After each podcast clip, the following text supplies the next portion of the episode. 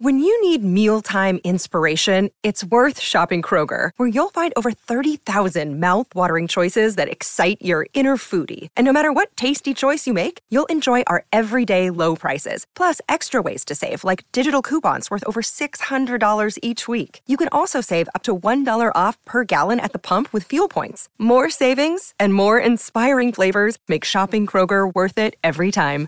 Kroger, fresh for everyone. Fuel restrictions apply.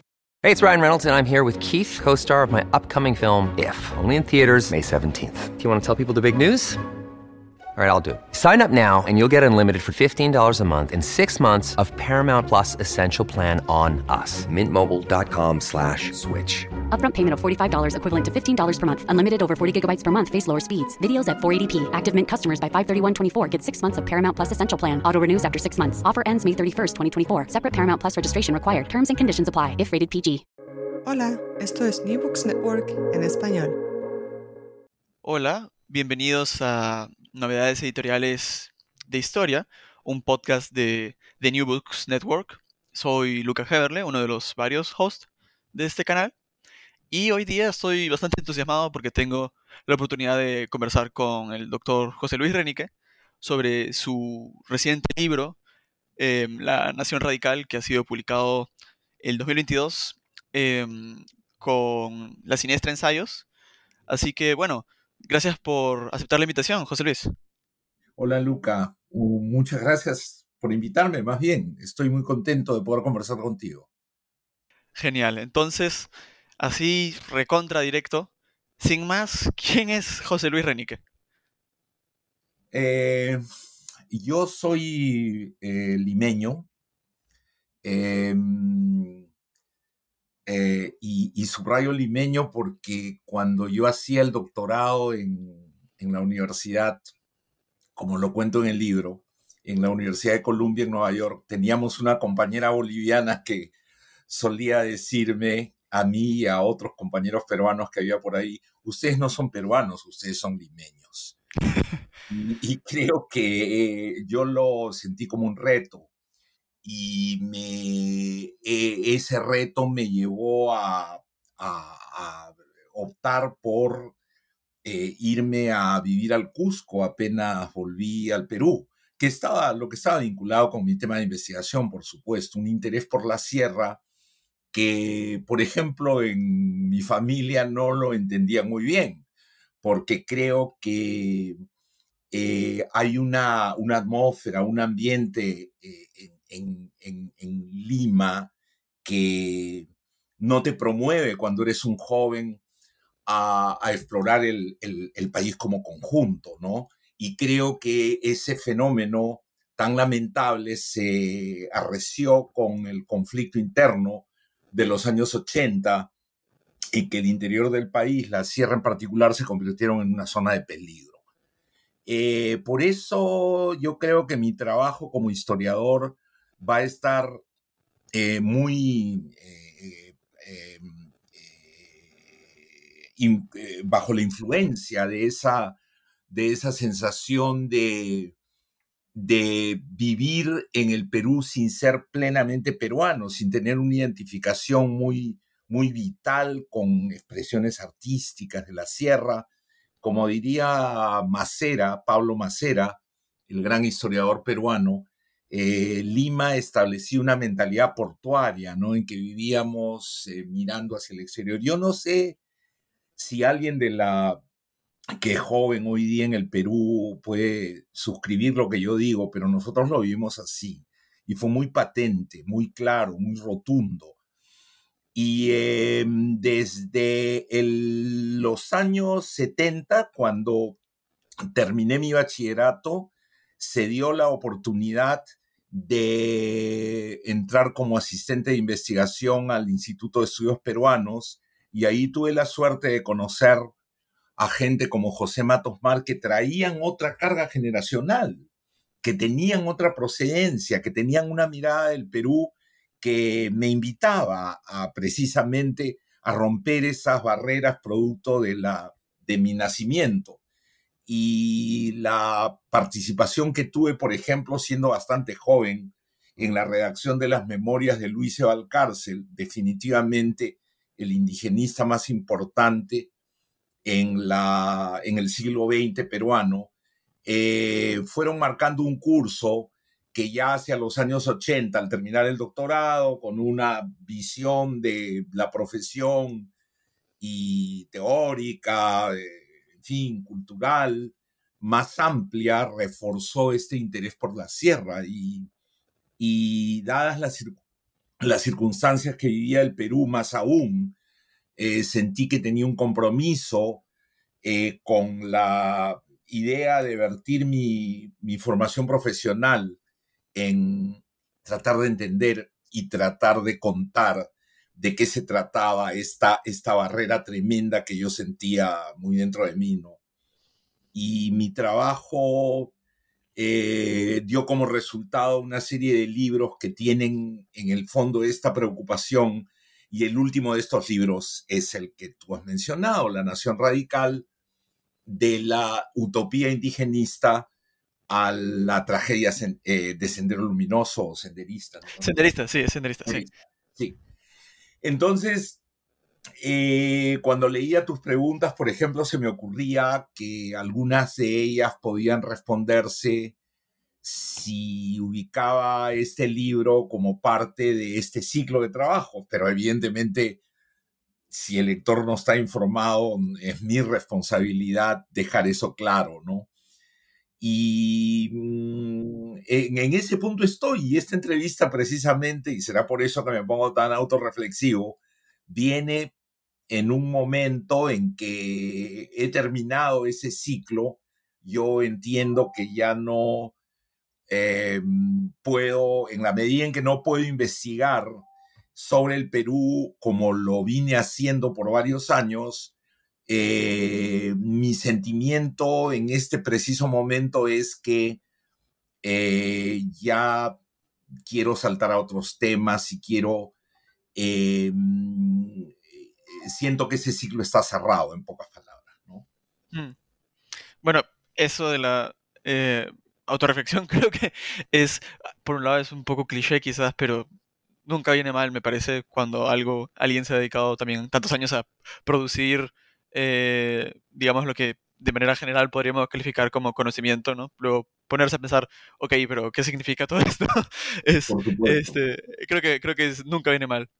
Sin, duda, eh, sin duda, no estoy totalmente de acuerdo. Yo le, le presto mucho cuidado a esa dimensión y por eso tengo la sensación de que cada uno de los libros que tengo tiene una dimensión autobiográfica que más bien trato de controlar, porque si no lo hago termino ya en el plano confesional.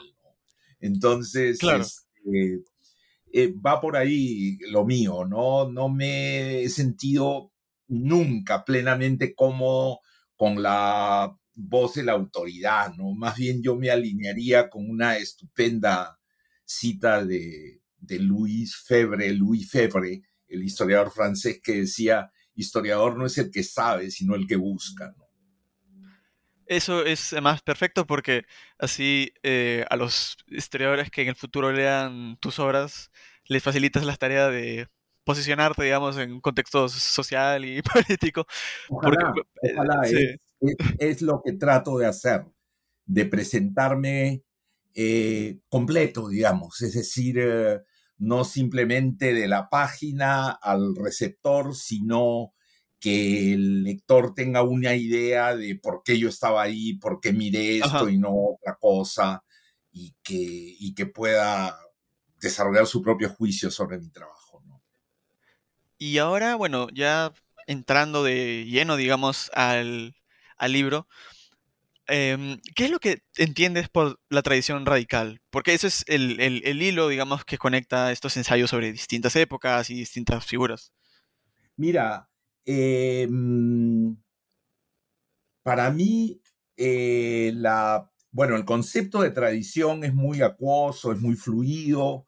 A algunos amigos míos, eh, politólogos, eh, no, no solo no les gusta, sino que no lo usarían de ninguna manera porque no, no es duro, no articula, no, no, no transmite una idea clara, ¿no? Pero a mí me caía bien porque yo tampoco tenía las cosas claras sobre lo que quería este, designar como el objeto de mi trabajo. Y yo lo que quería transmitir era mi aprendizaje de que había una, una continuidad retórica de, de, observación, de sentimientos. Eh, alguien en algún sitio leí algo así como las nervaduras de una hoja, ¿no? Que permitían articular una vertiente que en algunos momentos se le ha llamado anticentralismo, en otros momentos se, les se le ha llamado federalismo, etcétera pero yo no quería refugiarme en el, en el titular político, programático, sino quería ir a algo más eh, de, la, de la percepción de la gente, ¿no? Es decir, esta sensación de que la república estaba mal construida, que la república no había sido lo suficientemente tajante y que no había una ruptura con el colonialismo, puesto que de alguna manera Lima era una, una, una continuación de probablemente uno de los aspectos que con mayor em, incidencia había marcado la historia de ese territorio llamado Perú, que era el fundar una capital en la costa a raíz del miedo, a raíz de la necesidad de seguridad de quienes la fundaron y una mínima comparación con los países vecinos me indicaba con toda claridad que esa era la gran peculiaridad del Perú, ¿no? El tener una, capital republicana costeña eh, que heredaba el encargo de regimentar, de disciplinar, de controlar, de contener el, el, gran territorio peruano, ¿no? Y justamente ayer un amigo politólogo, creo que yo me precio, o, no me precio, pero creo que es algo que, que, me ha enriquecido mucho el tener muy buenos amigos que no pertenecen a nuestra tribu de los historiadores, ¿no? Y este, eso a mí me ha dado mucha, mucha vida y también me ha creado un espacio que es a la vez amical y a la vez tenaz, ¿no? En términos de discusión y en términos de crítica, ¿no? Y este amigo me decía que él había sentido por mucho tiempo que la gran pregunta de la historia republicana era, ¿hemos ya derrotado a la sierra? ¿No? O sea, reflejando este esta percepción limeña de que la tarea de, Lima era pues dominar a la sierra, ¿no? disciplinarla, eh, hacerla caminar por ciertos este, andariveles, por ciertas vertientes. Y creo que esa idea, eh, incluso antes de la experiencia del IEP, la tenía muy clara cuando a los 17 años eh, ocurrió ese gran terremoto de 1970, al cual, eh, que, nos retó a muchos a, ir a encontrar la manera de ayudar. Yo todavía no era estudiante universitario, pero con un, con un este, carnet eh, de un amigo me sumé a una de las muchas este, brigadas universitarias que se fueron a Ancash, al callejón de Guaylas, a, ayudar. Y ese fue mi primer viaje a la sierra. Y definitivamente, mira, tantos años después, ¿no? 50, más de 50 años después, yo a la hora de, de hablar de estos temas en este tono autorreflexivo que me he planteado desde el inicio, por voluntad propia, eh, mm, debo referirme y, me vienen los recuerdos de esa primera experiencia, ¿no? Fue mi primer viaje a la sierra y, la, provocación que significó en términos de, ver el país, en términos de, identidad, este, fue, fue, es inolvidable, ¿no? Es, interesante porque, em, por, por, un lado, creo que sí, de lo, pequeña de la, de la noción que tengo, sí, veo pues eh, también similitudes quizás eh, a, la hora de, encarar la modernidad, por así decirlo. Eh, em, veo quizás una similitud con la, la historia mexicana, me parece, que ahí también hay un estado eh, central eh, oligárquico, ¿no? Pensando sobre todo quizás en el siglo, final del siglo XIX, que también quiere, por así decirlo, modernizar de una manera específica, ¿no? A, a Mm, las poblaciones claro. indígenas. Em, pero por otro lado, lo que creo que definitivamente es cierto es que, al menos hasta mi conocimiento, no hay, en, en otros países latinoamericanos, la, la sierra no es el mismo como que significante cultural, ¿no? De un, de un otro, ¿no? Claro, y eh, eh, el, eh, además es in- un- una de las grandes, de los grandes procesos este, a entender, a, estu- a- a- a realmente más que estudiar, porque hay libros y qué sé yo, pero a, a hacer carne, de- a internalizar, es el proceso de, de reinvención de la sierra como una zona aislada.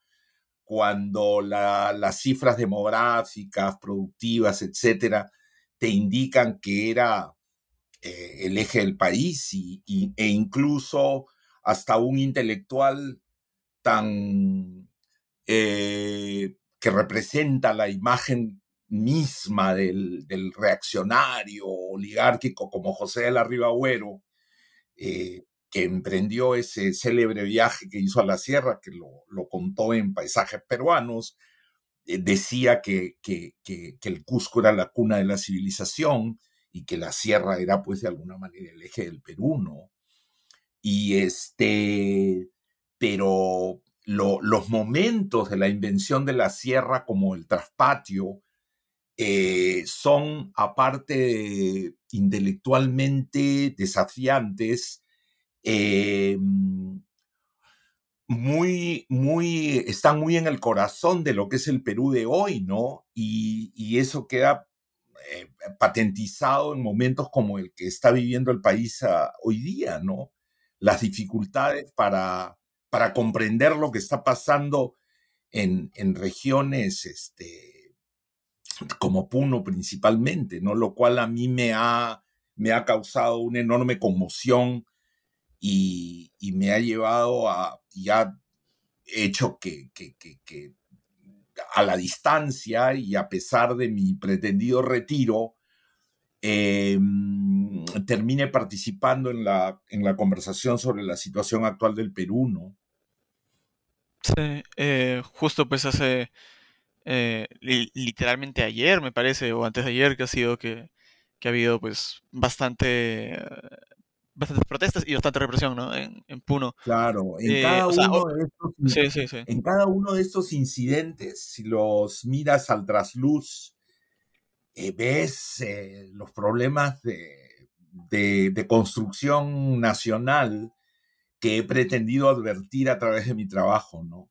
Están tan patentes que lo veo con una mezcla de, de, de desaliento y de, y, de, y de estímulo intelectual, ¿no? Porque me superan, lo, me supera el tema de las continuidades, ¿no? Que tú las adviertes cuidando tú sabes que esto de plantear continuidades es probablemente uno de los más delicados y más peligrosos retos para el historiador que pretende hacer escribir historias seculares, ¿no? ¿Qué tanto puedes extender una, declarar que hay una continuidad, ¿no? Y sin embargo, mira, a mí me, me como digo, me supera la contundencia de las permanencias en la historia de nuestro país, ¿no? Eh, creo que ahorita voy a intentar priorizar, concentrarnos un poquito en capítulos individuales, porque igual tenemos otras preguntas de reflexión, pero Ujú. creo que como son las más difíciles de digerir quizás, eh, quizás sea mejor que las repartamos de manera más equitativa a lo largo de la conversación. De acuerdo. En, en ese caso, em, bueno, el libro está dividido en seis secciones, ¿no? Y en la primera de Sí. ellas, digamos que escribe sobre los que serían dos precursores de esta tradición radical, que son Juan Bustamante y el muy famoso González Prada. Por Em, a mí me pareció muy, muy interesante el capítulo de González Prada, porque en resumen lo contrastas con, lo contrastas con Vi- Vicuña Maquena, que es un intelectual eh, liberal nacionalista chileno, si no me equivoco, si recuerdo bien, y, que básicamente tienen concepciones muy distintas de la situación de sus naciones y, de qué debía ocurrir a continuación, pues en parte porque eh, una nación salía de la guerra victoriosa y la otra no. pero aún así, me gustaría quizás que nos concentremos en Juan Bustamante, en parte porque creo que es una figura mucho menos conocida, pero que también es bastante, bastante interesante. Y es que Juan Bustamante, a primera vista, es un, un, hombre, digamos, de, la élite rural, que es un empresario y de orientación política liberal.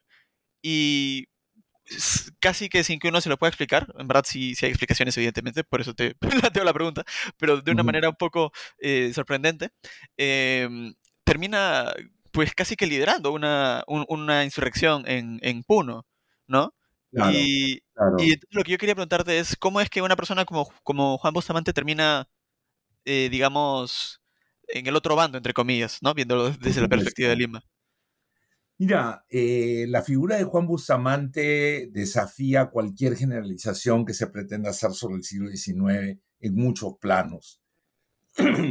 Él, por ejemplo, es eh, representante de su región, termina siendo alcalde de Lima, gasta de su propio peculio en el ornato de la, capital de la República, eh, recibe toda una andanada de insultos y de, y de actitudes de desdén porque venía de Puno y hablaba con, un acento regional muy particular.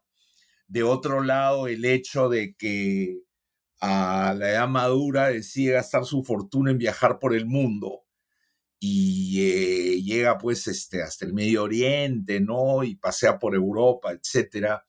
Eh, nos habla de una persona con una curiosidad enorme por aprender, por saber, no era un, radical. Eh, hay una referencia a la Comuna de París que le tocó ver, pero solo desde el balcón de su hotel, como él mismo dice, si mal no recuerdo. Son lecturas que hice hace muchos años. Y mm, eh, se encuentra con una situación que es la invitación a participar en una dimensión que él había, sobre la cual él había pensado y escrito, ¿no? Es decir, que las cadenas que rompimos en Ayacucho, como decía él, eh, siguen intactas aquí en la sierra.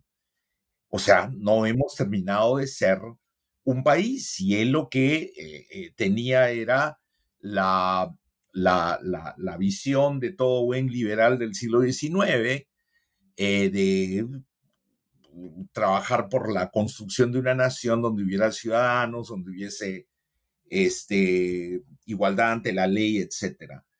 Y eh, se acepta convertirse en intermediario. Y aquí me parece que hay un punto metodológico importante. Yo al final de mi trabajo he terminado entendiendo, a la luz de lo que veo en el presente, que muchos de estos personajes que, ocupan la galería de los rebeldes andinos, fueron individuos que fueron de alguna manera construidos desde las bases y que muchas de estas eh, rebeliones, la rebelión de Juan Bustamante, por ejemplo, tendrían que ser leídas, como se dice en inglés, against the grain, es decir, buscar la contraparte en lugar de quedarte con la formulación que que heredas de historiadores anteriores. Bustamante fue eh,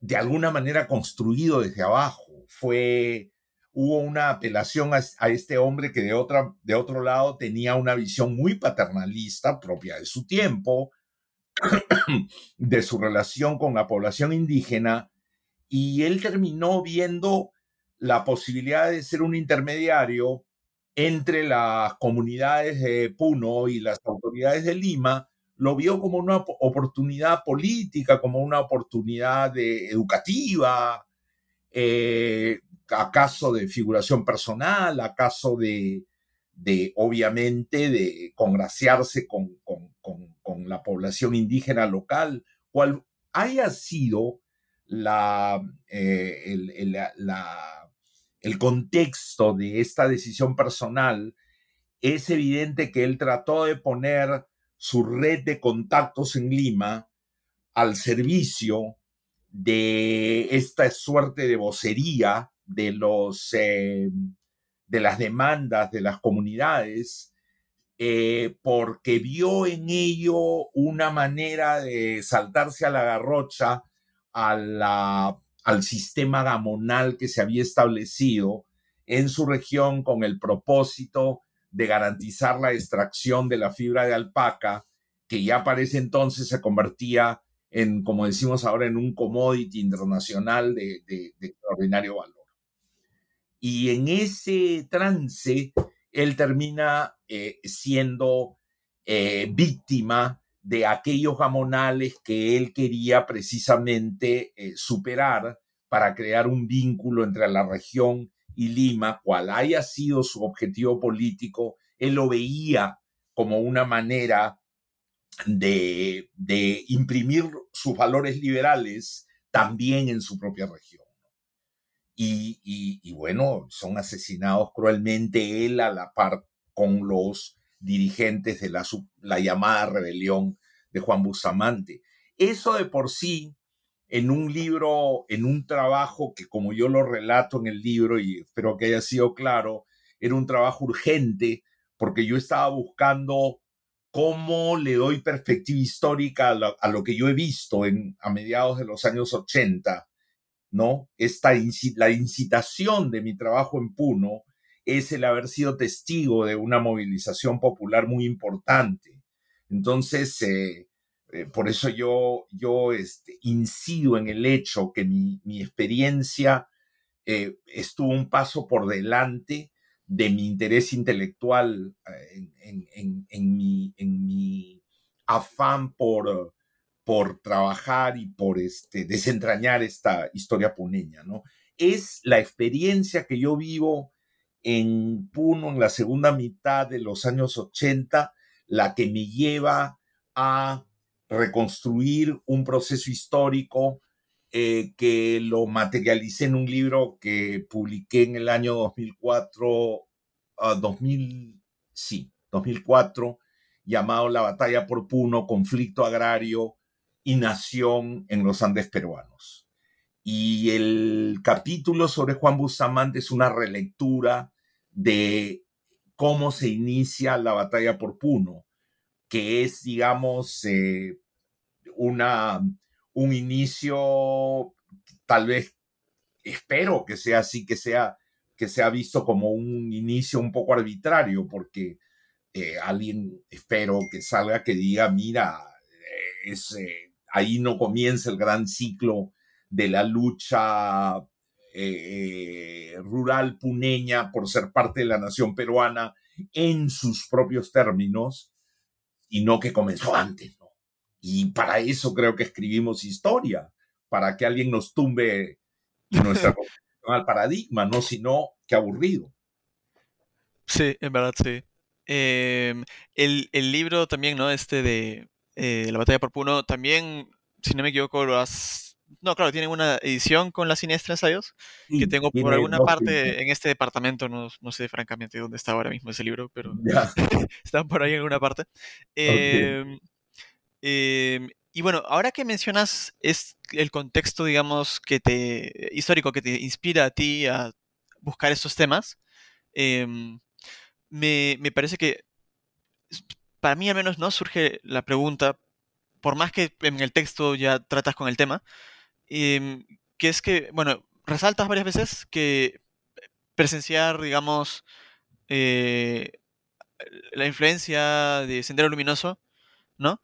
En, en Puno, em, te, te, cambia, básicamente. ¿no? Y también lo que me gustaría, lo que me gustaría saber es em, hasta donde tú entiendes, ¿no? Eh, ¿De qué manera es que te llega a cambiar?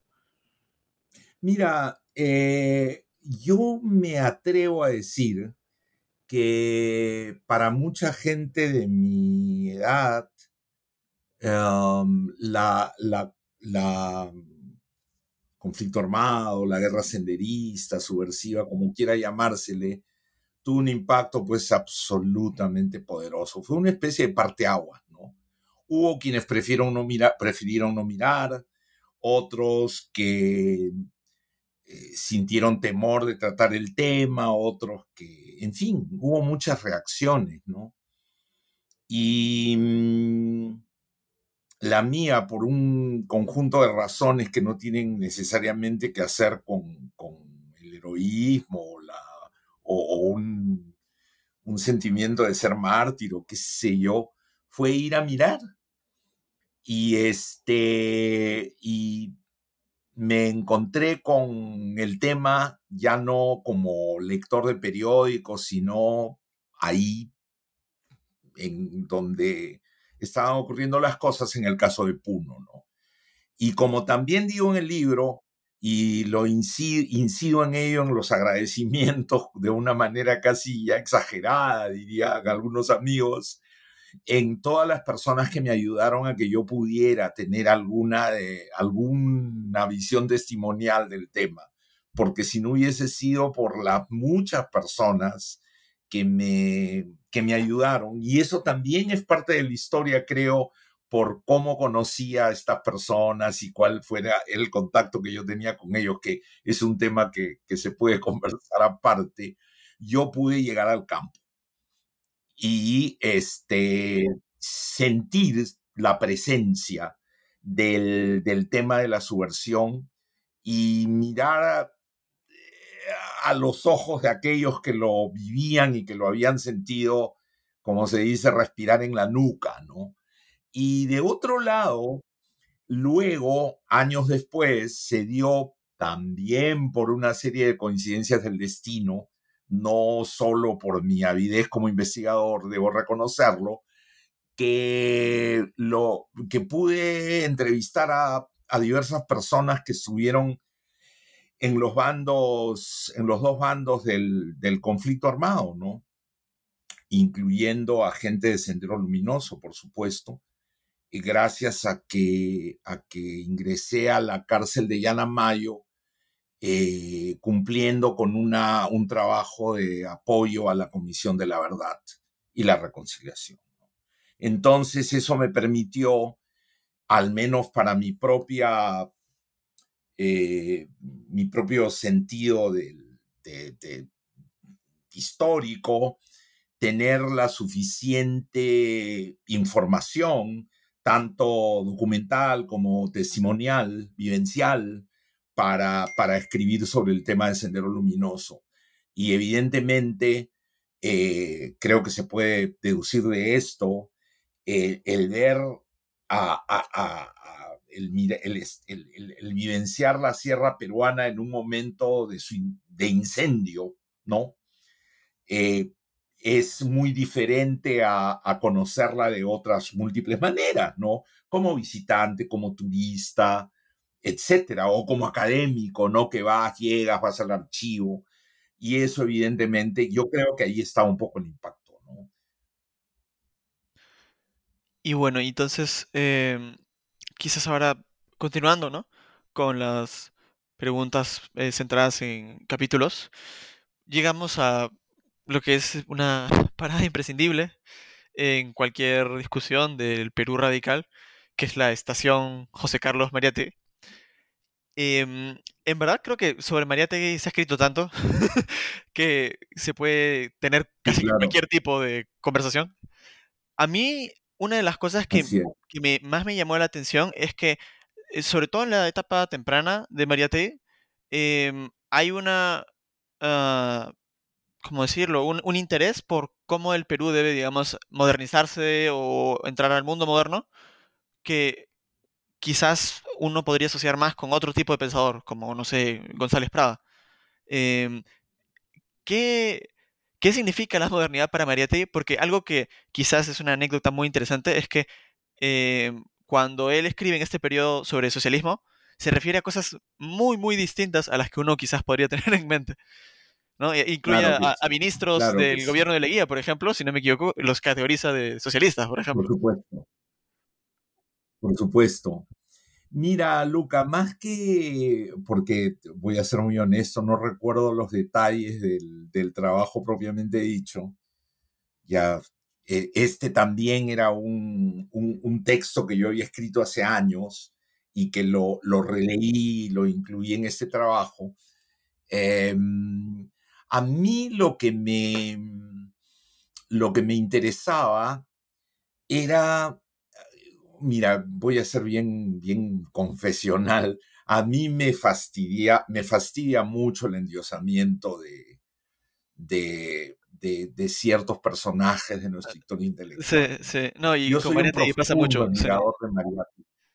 Exacto, yo, yo lo admiro a morir a Mariate, y de verdad, de verdad, eh, a pesar de que he tratado de, de despedirme de él muchas veces, pero no, pero hay que humanizarlo, ¿no?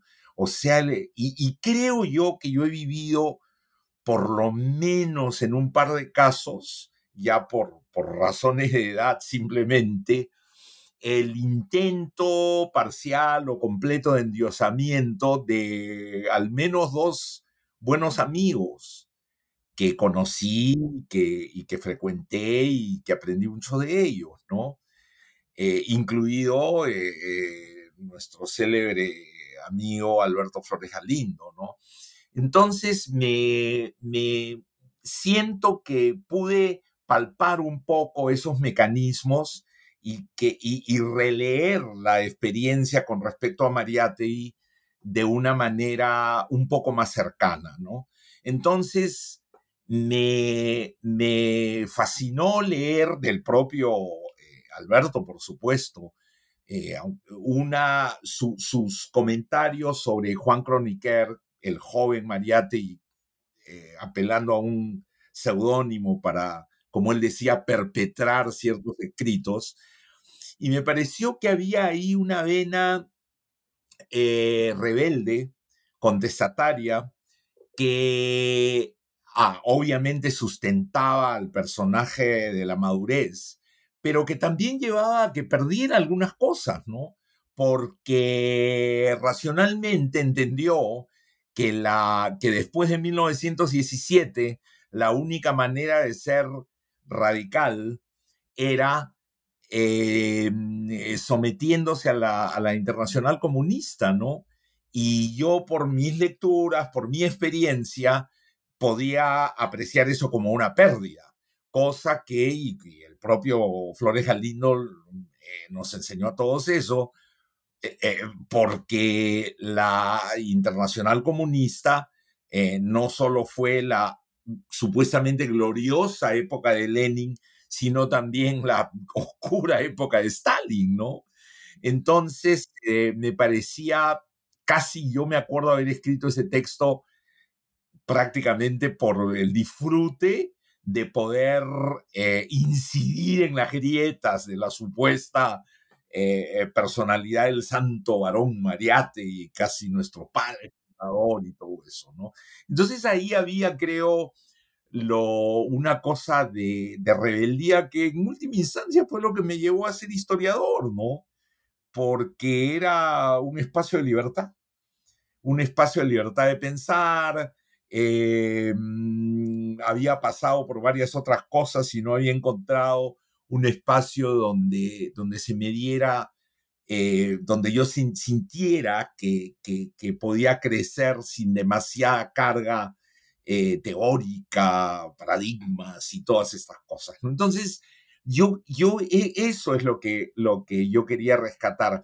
Y yo escribí otro ensayo sobre Mariátegui que está en otro libro que tengo que se llama Imaginar la Nación, donde desarrollo un poquito más eh, este, este punto de vista, ¿no? Por supuesto, eh, eh, yo veo y no, no me estoy quejando de nada, sino simplemente registrando el hecho de que trabajos como ese no caen bien en el canon, ¿no? Y que están ahí flotando un poco en el aire, pero no, nunca he leído una... A mí me hubiera gustado ver a alguien que diga, pues, que, que no sé, que mi punto de vista es liberaloide o, reaccionario o algo, para, para decir por lo menos aquí hay alguien que aprecia mi, mi, mi exactamente mi provocación, efectivamente. Eh, a, ver, ahora que mencionas esto, y justo relacionado a Flores Galindo, en la edición conmemorativa que salió, me parece, hace dos años, creo, con el Fondo Editorial de la Católica y, el, Casa, Casa de las Américas, eh, que, editó Carlos Aguirre. Eh, ahí también están incluidos un par de reseñas al libro de Flores Galindo. Y hay una de. Ay, se me dio el nombre, pero se apellida Lébano. Eh, que son tan ácidas, tan ácidas. Creo que de las cosas más ácidas que he leído en mi vida. Eh, y eso es, entre otras cosas, divertido de leer, porque se nota que se tenían cariño, por así decirlo. Eh, claro, claro, este, se, y se publicaron muchas cosas este, eh, muy críticas a la obra de, de, de Alberto con respecto a Mariátegui, por ejemplo, ¿no? Porque Mariátegui había entrado a la santoral de la izquierda peruana y, había mucha gente que se sentía incómoda con que se le ventilara con otros aires, ¿no? Hmm.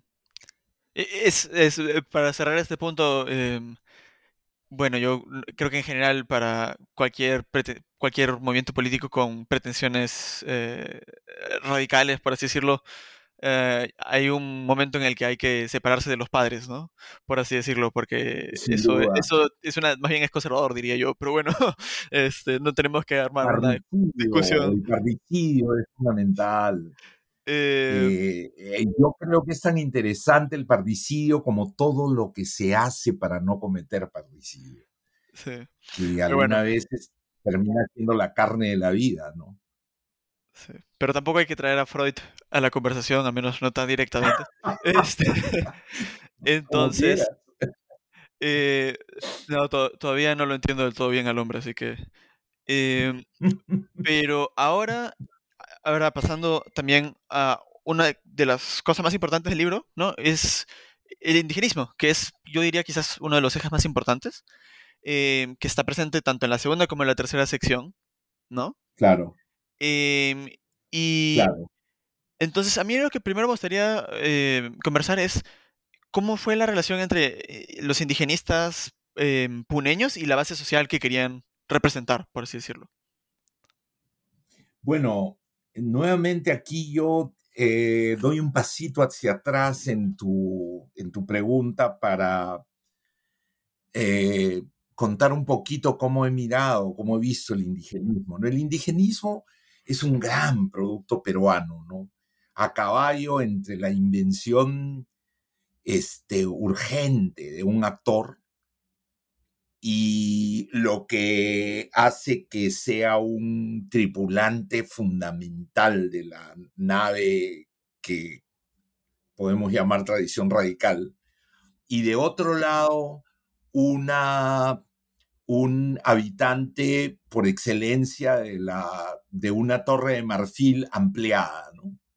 O sea, que sale de una ciudad letrada, para citar a Ángel Rama, que ya no abarca solo, que ya no solamente tiene su sede en Lima, sino que se extiende a otras ciudades eh, del, resto del país, ¿no? Entonces, hay indigenistas que escriben porque quieren ser parte de la ciudad letrada limeña. Hay indigenistas que escriben para existir. Hay indigenistas que escriben para destronar a las élites locales jamonales hay muchos intereses detrás del indigenismo. Eh, y, ese era un poco, un poco el, ánimo que, me, que, yo tenía al, abordar este tema, ¿no? Entonces, eh, yo sentía que tenía ahí que eh, ir más allá de eh, los análisis convencionales del indigenismo, que los había raudales en la literatura sobre todo. Y, me, y en un determinado momento me di cuenta que para continuar con el, para profundizar en esto tenía que leer algunos de los libros que habían ah, permitido a una cantidad apreciable de peruanos eh, educarse sobre el país a través del indigenismo. El indigenismo, y, comencé a hacer memoria, ¿no? Porque yo también fui objeto de una educación de ese tipo, ¿no? Donde los lentes para mirar el país, porque no es que nos educaron con absoluta, eh, en una apartheid, ¿no? Los que dicen que había una apartheid peruano, eh, creo que se les pasa un poquito la mano, ¿no? Si es que están hablando de Sudáfrica, ¿no? No era así, había muchas opacidades, muchos velos y muchas intermediaciones, ¿no? Entonces lo que tú leías en el colegio eran los cuentos de López Albújar, es muy probable que la primera novela que leí en mi vida haya sido El mundo de Sancho y ajeno, ¿no? De Ciro Alegría. Entonces yo quería que a partir de mi lectura de novelas, ¿no? En la que tuve la compañía y la orientación de un gran amigo del área de la literatura, Alberto Portugal, eh, yo pudiera un poco reconstruir mi experiencia de lector, ¿no? Más que sonar a este es un capítulo importante de la historia del indigenismo, ¿no?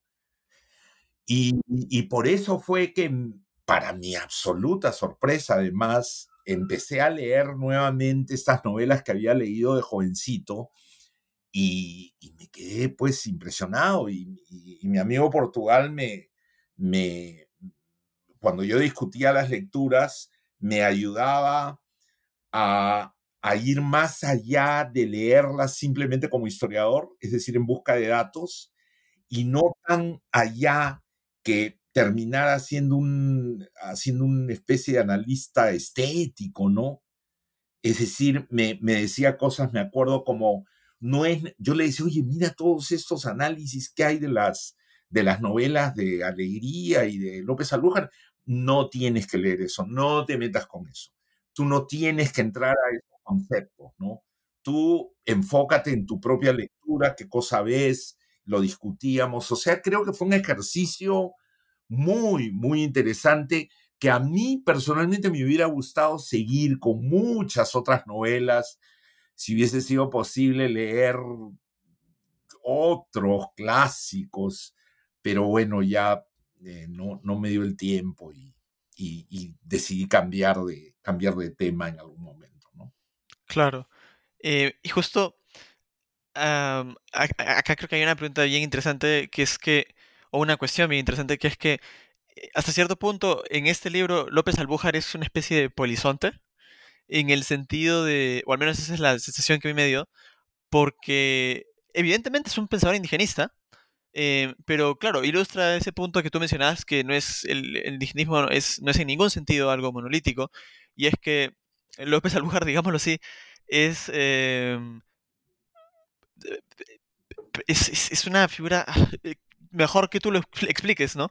Pero que, digámoslo de manera muy simple, que me gusta que le hayas me gusta que le hayas llamado polizonte. y es, sí, es, es verdad. ¿Por qué López Alújar entra dentro de esto cuando por, por lo es absolutamente contradictorio? Primero, que él es el gran aportador de una de las dimensiones importantes de la tradición radical, la de la violencia, ¿no?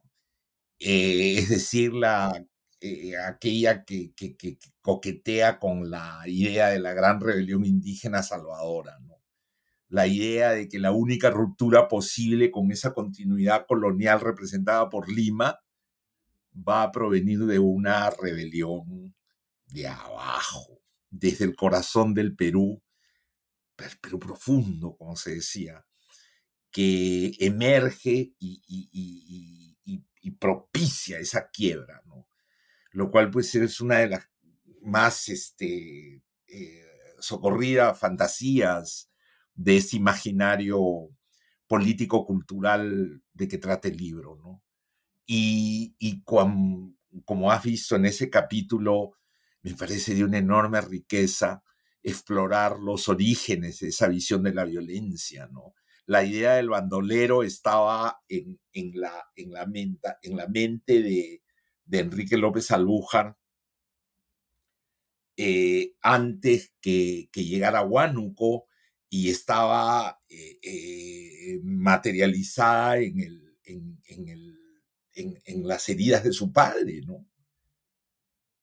Que él descubre que, que, que están vinculadas a, eventos muy concretos de, de, violencia en, la sierra de, Piura, ¿no? Y, y, él llega a Huánuco siendo juez, eh, con, con, con, ya con una predisposición eh, eh, humana, existencial, que lo hace privilegiar ese elemento y, como era un, notable escritor, se concentra mucho en este tema de la violencia andina pero lo más interesante de todo al final es que Mariate lo publica en, en Amauta y que López Albújar intenta participar en, el, en lo que se conoce como el debate indigenista generado por la revista Mauta, ¿no? Y ese es un tema que no ha llamado mucho la atención, tampoco el hecho de que muchas generaciones, yo hice la educación primaria en los años 50, ¿ah? porque, y, el hombre de la bandera era, o sea, yo recuerdo la emoción de leer El hombre de la bandera y, el sentimiento de culpa, ¿no? Eh, para mí, por mucho tiempo, la, la, el, sentimiento de culpa para completar la frase de, de haber de, que los, la gente de la ciudad no hubiese tenido la capacidad de tener el patriotismo de ese hombre salido de una comunidad, ¿no? Y que es el protagonista del, cuento, ¿no? Y eh, eh, yo estoy seguro que para muchos de mi época, cuentos como los de López Albújar, publicados en Cuentos Andinos tuvieron un, un, este, un impacto muy grande. Tan es así que en los años 20 muchos pensaban que, porque hay esta, esta fantasía, ¿no? Que López Albújar había logrado reflejar al verdadero indio. No todos andaban buscando al verdadero indio. ¿Cuál es más verdadero, el indio de López Albújar, el, indígena de Ciro Alegría, y este, y ahí está esa fabulosa anécdota de Ciro Alegría que, que decía que había gente que se le acercaba y le decía, yo soy descendiente de Rosendo Maki, ¿no? Que era un personaje literario, ¿no? Entonces creo que eso es muy peruano, ¿no? Que, o sea, quienes, quienes retrospectivamente miran eh, el tema de la posición del indígena en el contexto de la mentalidad criollo, mestiza, como algo comparable con el apartheid sudafricano, pues se equivocan, ¿no? O sea, había, obviamente había muchos contactos, pero contactos hechos de, de fantasía, de realidad. Creo que, que Flores Galindo intenta explorar esto busca explorarlo cuando entra el tema de los sueños, cuando entra el tema de los miedos, etcétera, ¿no? Y, evidentemente eh, creo que todos los que escribimos sobre estos temas después de, de, de, Alberto Flores Galindo estuvimos, aprendimos muchísimo de su trabajo. Fue también mi profesor, aparte de, tener una relación de amistad que nos hizo compartir momentos fuera del ámbito universitario no, en fin. Claro, porque ahí quizás para eh, añadir un par de detalles por si acaso, ¿no? Porque al final los, los oyentes, los y las oyentes de este podcast no necesariamente han leído el libro. Em, cuando López Albújar publica, pues, para Mauta un ensayo, eh, lo que Luis Alberto Sánchez responde es básicamente como, esta es la, la visión del juez, ¿o qué cosa? ¿No? La visión del juez. ¿no? Y, lo que pasa es que, digamos que de manera un poco así esquemática, eh, es como que presenta a un indio sumamente animalístico, por así decirlo, un indígena sumamente animalístico. Lombrosiano, este, y, y, a veces es un poco más como que yo, yo, yo tengo un poco más la sensación de que, por así decirlo, si es que se puede hablar de algo como esto, que quizás la principal fuerza que lo movía a él, más que una solidaridad, si se quiere, con los campesinos indígenas, es más bien un, rechazo a Lima, cierta forma. Sí, exactamente. E, e, esa combinación de elementos me parecía muy interesante, o sea, crear un poquito de, no sé, cuando, cuando uno escribe un libro hace muchas apuestas, ¿no?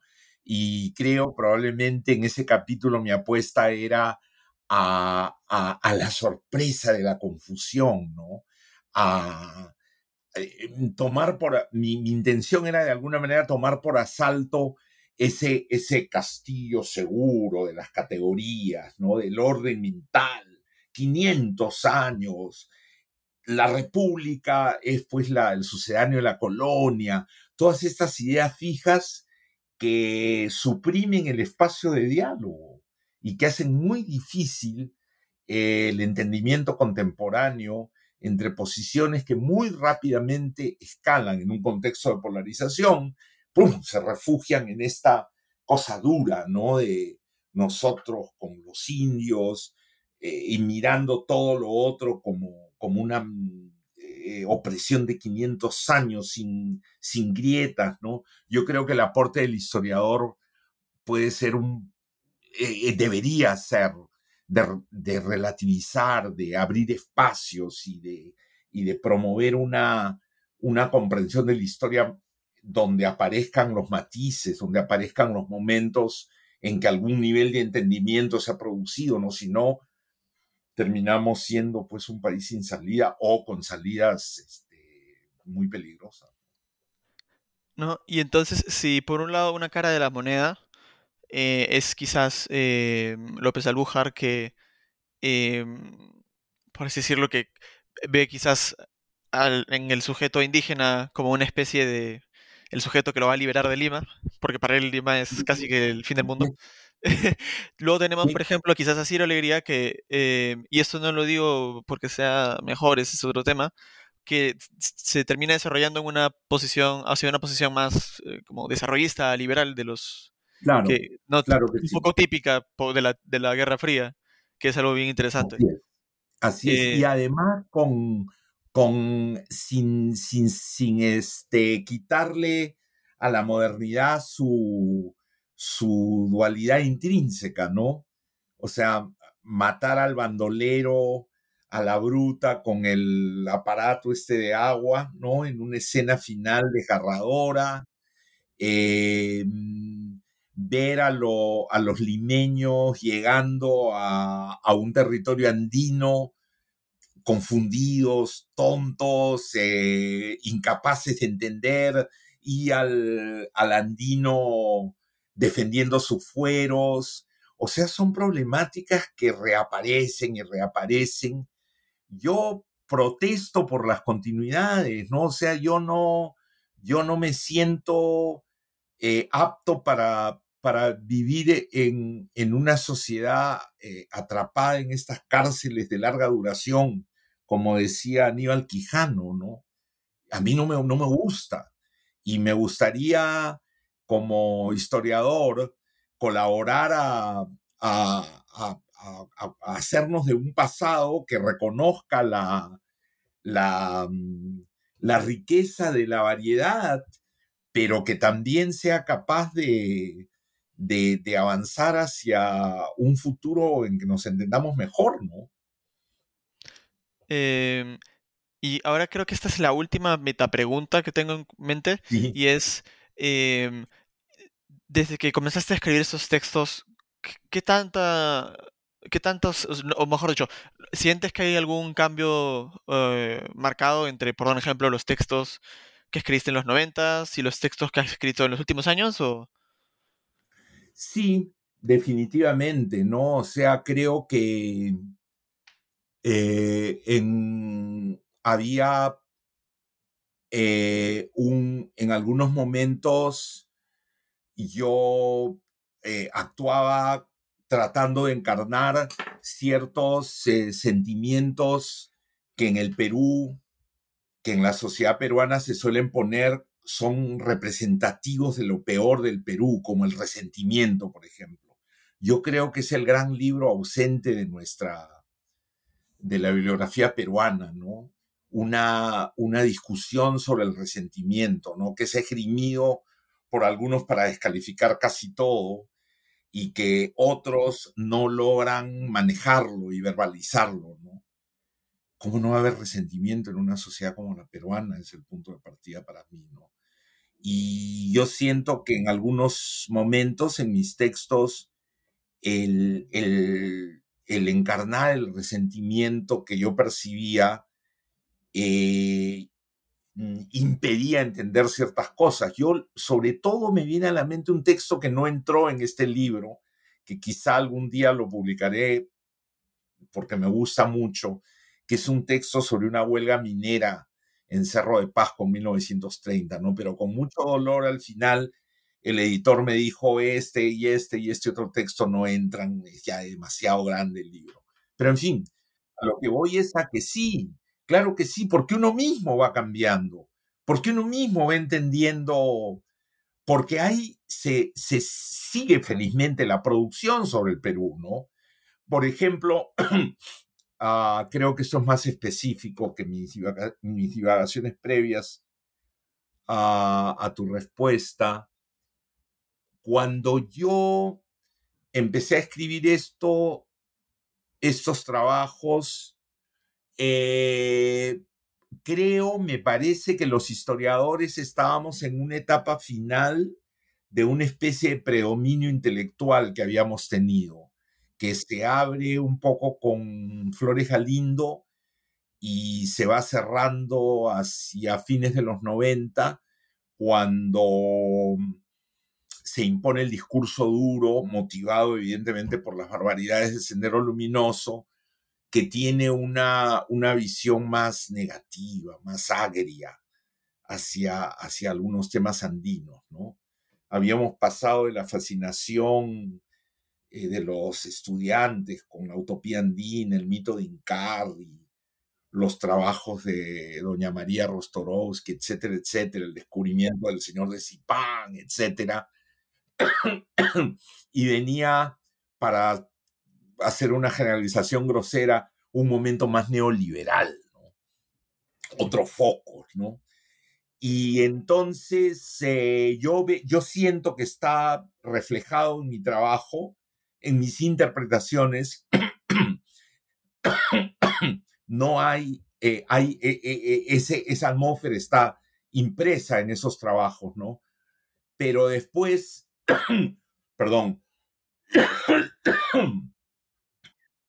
sí, viene un periodo en que creo que la pelota la tienen los politólogos yo no tengo nada contra los politólogos. Yo hice un, mi, mi, minor field en el doctorado fue precisamente ciencias políticas y tengo muy buenos amigos politólogos, y, pero evidentemente eh, la, mirada histórica es una referencia para ellos, al menos para los más este, em, atentos y, distinguidos de ellos, la referencia histórica es fundamental pero a veces eh, uno, siente que, a, final de cuentas pierden o, por las necesidades de su, de su especialización terminan discutiendo entre ellos, ¿no? Y, y por ahí apelan a nichos de lectores, pero creo que lo que los historiadores y también los periodistas, los buenos periodistas que hacen investigación, tenemos siempre presente es como la educación de los lectores, ¿no? Eh, creo yo más que este espíritu de los politólogos de discutir la consistencia de sus paradigmas entre ellos. ¿no? Ah, un, un discurso público más amplio, por así decirlo. Así es. Eh, sin, querer ser sin querer ser demasiado eh, crudo, un poco menos elitista quizás. claro, y que nos viene de que la historiografía moderna se inaugura en sus vertientes más conservadoras y en sus vertientes más liberales en que teníamos que cumplir un, servicio a la formación del Estado-Nación, ¿no? Entonces había el ángulo pedagógico, el ángulo moralista, etcétera, etcétera, ¿no? Es, eso es parte de la, de la manera en que se constituyó nuestra profesión. En fin, esas son nuevamente divagaciones. Lo central aquí, eh, me parece, es que cómo no iban a cambiar si el Perú ha sufrido agitaciones enormes, ¿no? Mira, yo hace un año y medio estaba básicamente diciendo en mi libro que este libro cerraba un ciclo y que yo no me pensaba que ya no me iba a ocupar más sobre, sobre el Perú porque ya había dicho lo que tenía que decir y, y, aquí estoy nuevamente en estos días tomado por la, por, por la cuestión del Perú, ¿no? Porque la, la, los escenarios de los que, que yo discutía en, en, en algunos de mis trabajos reviven y reviven y reviven a pesar de lo que quisiera el discurso oficial, a pesar de lo que quisieran muchos peruanos que quieren simplemente vivir tranquilos. ¿No? Y, entonces, este, nuevamente, eh, el, Perú entra dentro de mi horizonte de referencia eh, y, me, me, siento arrastrado por, por, esta situación y compelido a, hablar y discutir y a retrotraer los temas que yo pensaba que ya había agotado, ¿no? Hmm. Bueno, así es la historia. Así es la historia. Exacto. Eh, y ahora, yo personalmente, de hecho, sí soy fan de, de, cuando uno se pone a divagar. Me gusta cuando escucho podcast. Pero evidentemente también ah, hay que. Eh, pero, pero igual hay que también continuar con las preguntas más puntuales. Entonces, claro que sí. Em, se me ocurre también, ¿no? Que Almir y, y a los demás movimientos guerrilleros de los 60 los consideras como una nueva izquierda. Y quien ya haya escuchado antes este término, pues seguro se podrá imaginar más o menos qué significa esto, ¿no? Eh, que son organizaciones producto de decisiones de partidos izquierdistas que se moderan, eh, una especie de nuevo influjo de vitalidad a la izquierda revolucionaria, ¿no? Pero en el caso peruano, de manera un poco más concreta, ¿Qué fue lo que significó o lo que conllevó la nueva izquierda? Bueno, nuevamente aquí quisiera hacer un comentario de perspectiva, ¿no? Yo eh, no, yo lo que decía en el libro es, poniéndolo en mis palabras de hoy, ¿no? A mí no me interesa hacer una historia de la izquierda, por diversas razones. Lo que yo quiero tratar de, lo que yo quiero explorar es cómo la, las propuestas y los proyectos de izquierda trataron de montarse en la tradición radical, ¿no? Para, mm, y que al hacerlo, de alguna manera, eh, retomaban la idea real, fantasiosa, como fuere, pero retomaban la idea de que el destino, en el destino del Perú, había una gran rebelión de, raíces indígenas. Una idea, fuerza complicadísima, y lo que yo sentía era que eh, lo de Sendero Luminoso, o sea, la tragedia senderista a la que me refiero en el libro, había precisamente, eh, residía en que había tenido como punto de partida este, este tipo de intento eh, y que se había pues estrellado contra la realidad y que debido a su dogmatismo lo único que había a lo único que le había quedado apelar era a, apretar apretar el acelerador de la violencia no una fuga hacia adelante que había terminado en un baño de sangre no entonces eh, ese era esa era mi perspectiva. Entonces la, la guerrilla del 65 y nuevamente aquí no me, iba del canon, lo que también me valió críticas de, de, izquierda, ¿no? Lo que yo veía era y en el texto sobre el MRTA también eh, la, la, paradoja, la, la, desgracia, no la tragedia, no solamente para las víctimas del accionar de los subversivos, sino también para muchos de los propios eh, individuos, las propias personas que se creyeron el, el eh, que creyeron en, ese proyecto, para ser más respetuoso con ellos, y que participaron y dieron su vida en, en, en esos proyectos, eh, la, porque en el fondo partíamos de algunas premisas que no eran pues necesariamente sólidas, ¿no? Con respecto a qué es la sociedad peruana y a cómo funciona, ¿no? ¿Qué significa, para ser muy específicos, retomar la, retomar a Tupac Amaru en el siglo XX, ¿no? O sea, ¿cuál es el... Yo, yo, e, es obvio que cuando, cuando surge el MRTA, nadie se pone a discutir la afirmación de autoridad que es nosotros somos los herederos de Tupac Amaru, ¿no?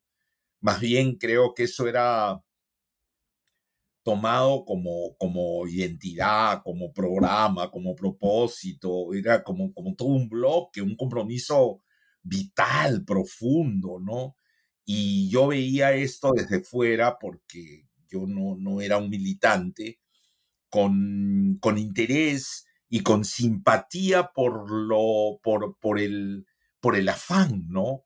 Por el propósito de, de acercarse y pretender representar los, los, las demandas de la, de la población marginal del Perú por querer contribuir a la construcción de una nación mejor, ¿no? Eh, que generaba una simpatía básica similar a la que, a la que yo había sentido por los liberales del siglo XIX, ¿no? Y, y era eso lo que yo, lo que yo trataba, lo que yo buscaba, ¿no?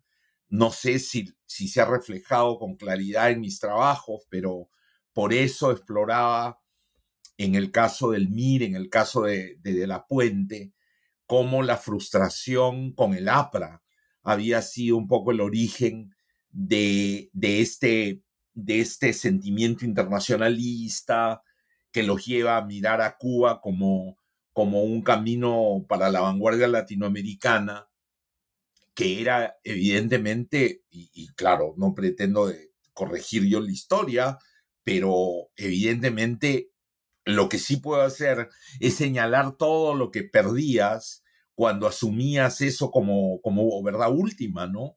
Cuando asumías en los sesentas que Cuba era eh, no un pedazo de la historia caribeña vis a vis la historia de los Estados Unidos, sino que asumías que era el primer paso de la liberación latinoamericana, quedaban al margen una cantidad de hechos que en el fondo eh, negaban que tu proyecto tuviese algún sentido más allá de la inmortalidad, ¿no? Más allá de la, de la manifestación de que, de que tenías una voluntad heroica o, o martirológica, ¿no? Y eso era lo que a mí me interesaba explorar, porque no lo veía en la literatura, porque las guerrillas no eran tema de nuestra historia oficial y lo que había de, tratamiento, entre comillas, histórico, eran documentos de izquierda, donde básicamente así comienza mi texto, por eso, ¿no? Diciendo los que han escrito sobre esto hablan pues del padre perdido, de la, la, la de de, sus héroes, ¿no? Y es, ese es el tipo de mirada que yo quería, que yo quería explorar, ¿no? Que, porque en mi visión de la tradición radical, como vuelvo a insistir, eh, había muchas dimensiones, no solo la dimensión de, de, cómo contribuye a la agencia de ciertos actores intelectuales y políticos, sino también cuáles son los gérmenes de su propio fracaso, ¿no? Hmm. No, sí, yo, yo creo que em, por lo menos eh, respondiendo también a una de tus preocupaciones, no me parece que, no me genera en ningún momento la impresión de que se pueda decir seriamente que, eh, digamos que has tratado en mala fe al MRTA, por dar un ejemplo, cosas así. Es evidente que no son proyectos políticos con los que simpatizas, pero me parece que sí intentas eh, ser lo más eh, justo posible, por así decirlo, con, con estos. Ah, me, me, me- sí, es sí, sí, Luca, es por ahí iba, ¿no? O sea, Eh, y es interesante en porque, el, en el ajá, con- sí, no digo, que se me no, ocurría dale, que, dale. que po- por un lado, em, inclusive si, si quiero así ser un poco pesado, se podría decir que eh, los marxistas guerrilleros de los 60 no eran tan materialistas como proclamaban serlo, en el sentido de que como tú, uno de tus, eh, una de las personas que entrevistas, que todavía vivía en ese momento, comenta, ni siquiera se habían parado a considerar que probablemente Estados Unidos ya había desarrollado estra- es- e- ex- estrategias contrasubversivas después de la situación en Cuba, ¿no? Por Es, supuesto, por sí. supuesto. Por supuesto, a mí me, me, me, me en el momento en que estaba haciendo ese trabajo la, el contraste entre, entre el empeño, las ganas, la seducción de la revolución cubana y el cuidado mínimo del estratega, ¿no? Del, no eran guerreros, no eran guerreros. Iban porque creían que había una, había el elemento de una lectura del marxismo que privilegiaba la inexorabilidad y que cualquier acto de rebeldía te va eh, pavimentando el camino hacia la victoria final. Eso que hoy día se ve como un eslogan eh, despreciable o, o tonto o como fuere, era vivido por personas, ¿no? Y me conmovía ver cómo los rememoraban, ¿no? Y me inspiraba respeto, me inspiraba crítica, me inspiraba preguntas y, y era un desafío para mí cómo contar esta historia sin caer en alguno de los extremos al uso, ¿no? Y mira, mira cómo se ha puesto la situación en el Perú, donde eh, los lenguajes de la Guerra Fría han reaparecido, pero prístinos, ¿no? Como si no hubiera pasado nada. Y, y eso, evidentemente, es un problema muy grande para, para entenderse, ¿no? Porque hay gente que, que, que, que retóricamente se ubica en los años 60. Y entonces, pues, ¿cómo, cómo, cómo vas a hablar cuando los problemas del, del mundo hoy día son de otra naturaleza, ¿no? Y en ese sentido, yo creo que para terminar y a redondear de, de mi, respuesta, el hecho de que yo haya cambiado el lugar de residencia también, también influye de una manera pues muy, muy, poderosa, ¿no? Las cosas que yo tengo que ver cotidianamente por el hecho de que quiero ser parte también del, del, del, del mundo que veo pues por la ventana, ¿no? O sea, yo por la ventana veo el río Hudson, ¿no? No veo, no veo el, el Océano Pacífico Sur, ¿no? Entonces, claro. mi ubicación en el mundo, eh, por más académico que sea y viva muchas horas encerrado en este cuarto, no me puedo aislar tanto, ¿no? Eh, quizás es, se podría también decir un poco que la visión de, o la comprensión del poder que hay que tener para pensar que con una docena de personas vas a hacer la revolución es hasta inclusive un poco ingenua. este... Claro, claro, pero ¿qué era lo que a estas personas inteligentes los llevaba a, a apostar por a hacer ese tipo de apuestas, ¿no? Eso, eso a mí me sigue pareciendo eh, un tema muy interesante y sobre todo lo, lo, los conceptos que aderezaban esa decisión, ¿no? El heroísmo, los lemas, el peso de los lemas. Eh, como profesor, que yo me he retirado recientemente de la profesión, encontraba fascinante eh, darles un texto a, a mis estudiantes de un curso que yo dictaba que se llamaba Revoluciones Modernas, y, no ver cómo jóvenes de tu edad, un poco mayores que tú, no podían entender el sentido de la militancia, ¿no? Ya por no hablar del, del, sacrificio, ¿no? Pero en el preciso momento en que en otras partes del mundo hoy día hay gente que se está haciendo matar por ideas. Porque eso no, no se ha ido, solo que se ha desplazado, ¿no? No, bueno, la historia continúa, ¿no? Eh, por así, decirlo. Es. Así es. Eh, y ahora creo que me gustaría pasar a, lo que es la penúltima sección, si no me equivoco, del libro, eh, y es la que trata con Senderos Luminoso. a comienzos de los noventas, publicaste en la revista Nacla un reportaje sobre el penal de Canto Grande, que también editaste para este libro y que evidentemente también cuenta la masacre de senderistas por el gobierno fujimorista. Em, esta historia es. en verdad muy trágica y, y, grotesca, como seguramente mucha gente se imaginará. Eh, pero creo que igual el texto logra representar a las eh, personas que están en los pabellones 4B y 1A, eh, pese a sus, digámoslo así, características muy especiales, logra igual presentarlas como personas. Em, sin, evidentemente, ¿no? Sin dejar de lado su dogmatismo, en especial en el caso de los líderes. ¿Con qué te gustaría que, que se quede alguien que lee ese texto? Mira, yo me siento, siento que una de mis tareas es este remover el árbol, ¿no? Y que, y que, y que quede claro qué cosa es un discurso oficial, qué cosa es un discurso dogmático, ¿no? Que la vida es mucho más compleja, que em, ese intento en el caso del Perú de, de, de prácticamente imponerle a nuestra historia una lógica del cielo y el infierno, no va para ninguna parte, nos empobrece como sociedad, nos impide mirarnos, nos impide conversar entre nosotros, ¿no? Y creo que la historia eh, que yo conocí desde niño eh, estaba repleta de ese tipo de categorías.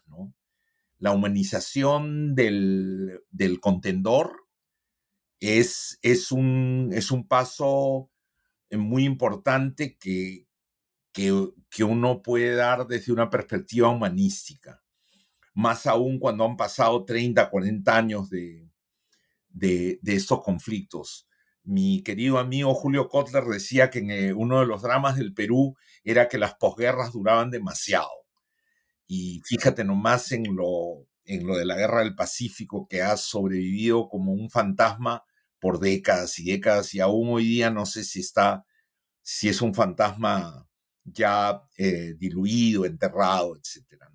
Y creo que eh, por alguna razón en el Perú tendemos a, quedarnos demasiado en, en, esos ánimos, ¿no? Entonces creo que, por ejemplo, en los últimos años la demonización que es inevitable en, una, en un conflicto interno o en una guerra civil se ha pretendido prolongar de una manera truculenta y este, perversa para mm, eh, descalificar todo lo que ha venido después. Es el, los peruanos estarán al tanto de lo que estoy hablando, que es el, el, ya célebre terruqueo, ¿no? Que es un, un, clásico ejemplo de cómo en el Perú eh, terminamos amoldando el léxico, creando, inventando un léxico para hablar de una manera casi hasta con un cachito de intimidad sobre cosas que son terribles, ¿no? El terruqueo. O sea, mantener... Eh, hay un famoso vals peruano que cantaba mm, en mi infancia, ¿no? Que decía en alguna, era de, de, amor, ¿no? Pero había una parte en que el, despechado decía que sufra mucho, pero que nunca muera, ¿no? Y es eso lo que, lo que los eh, planificadores o los contrainsurgentes eh, han hecho con Sendero Luminoso, ¿no? Lo, lo han dejado en una especie de, mm, de, estadio, eh, ¿cómo se llama? De un purgatorio, ¿no? Eh, a, medio milímetro del infierno para poder sacarlo cuando es necesario, ¿no? y, aplicarle la fórmula a gente que está haciendo demandas que, con las que uno puede no estar de acuerdo, pero que tienen todo el sentido del mundo. Entonces yo creo que eso era lo que yo tenía, lo que yo tuve, y es lo digo retrospectivamente, pero era, claro, en el momento yo sentía mil emociones de ir a la cárcel, de hablar con dirigentes senderistas en Yalamayo, etcétera. Pero yo creo que cuando miro mi paso por esos temas tan conmovedores, tan desafiantes, creo que eso era fundamentalmente lo que me animaba, ¿no? Y yo quería que mi trabajo contribuyera a eso, ¿no? Y por eso, y, claro, este, ah, ah, no, siempre era entendido, ¿no? Tuve mis tropiezos eh, con, con, personas que pensaba que, que yo era, pues, este, un, un eh, prosenderista o que era un bobo, un tonto útil de los senderistas. Es decir, esos, pero esos cambios de percepción han sido producto de lo que está pasando en el Perú, ¿no? algo que tú podías hacer hace cuatro o cinco años, una mesa redonda con, con militantes y con, con este, oficiales de nuestro ejército y discutir cosas, hoy día no se puede hacer, ¿no? Porque ha cambiado la temperatura política del país, ¿no? Entonces, eh, por ahí iba mi, mi mirada de estas cosas, ¿no? A, mí me gustaría quizás mencionar brevemente para que eh, el, lector que no, o el oyente que no esté al tanto quizás de algunos detalles, eh, una sería el hecho de que, que quizás esto sí es más conocido, que esta matanza que, a la que hicimos referencia hace poco es básicamente, ¿no? Una matanza de eh, prisioneros senderistas que por así decirlo, pues no tenía por qué ocurrir, en el sentido de que eran personas capturadas, ¿no? No, estamos hablando de, de, de, qué sé yo, de algún conflicto. Eh, y luego, por otro lado, otra cosa que también es muy interesante, que eso es algo que yo no sabía y que tú cuentas en ese artículo, es que justo por esos momentos eh, en que hiciste tu visita a Canto Grande, si no me equivoco, había jugado Perú en, me parece que era el Mundial de Volei o algo así y que, y que uno de los prisioneros te comentaba, bueno, sí, como que estaban analizando el partido, explicando la derrota con el pensamiento Gonzalo. Que uno, uno piensa en dogmatismo, pero aún así, no sé, yo cuando leí eso me quedé, no, me está tomando el pelo José Luis, o sea, esto no es posible. Pero, pero no. este, son cosas que sí pasan. Pues, este, mira, eh, yo creo que he tenido la, fortuna de, disfrutar de, muchos ángulos de la peruanidad que en algunos momentos de mi vida me daba cuenta que no entraban en la manera de ver el mundo de otras personas que conocí o que no entraban dentro del canon académico, ¿no? Y afortunadamente con el tiempo eh, aprendí también, gracias a muy buenos amigos, muy buenos profesores que me, que me educaron en ese tema, que como que en mi formación de historiador no podía suprimir mis experiencias personales, vitales, que no podía suprimir quién era yo y de dónde venía.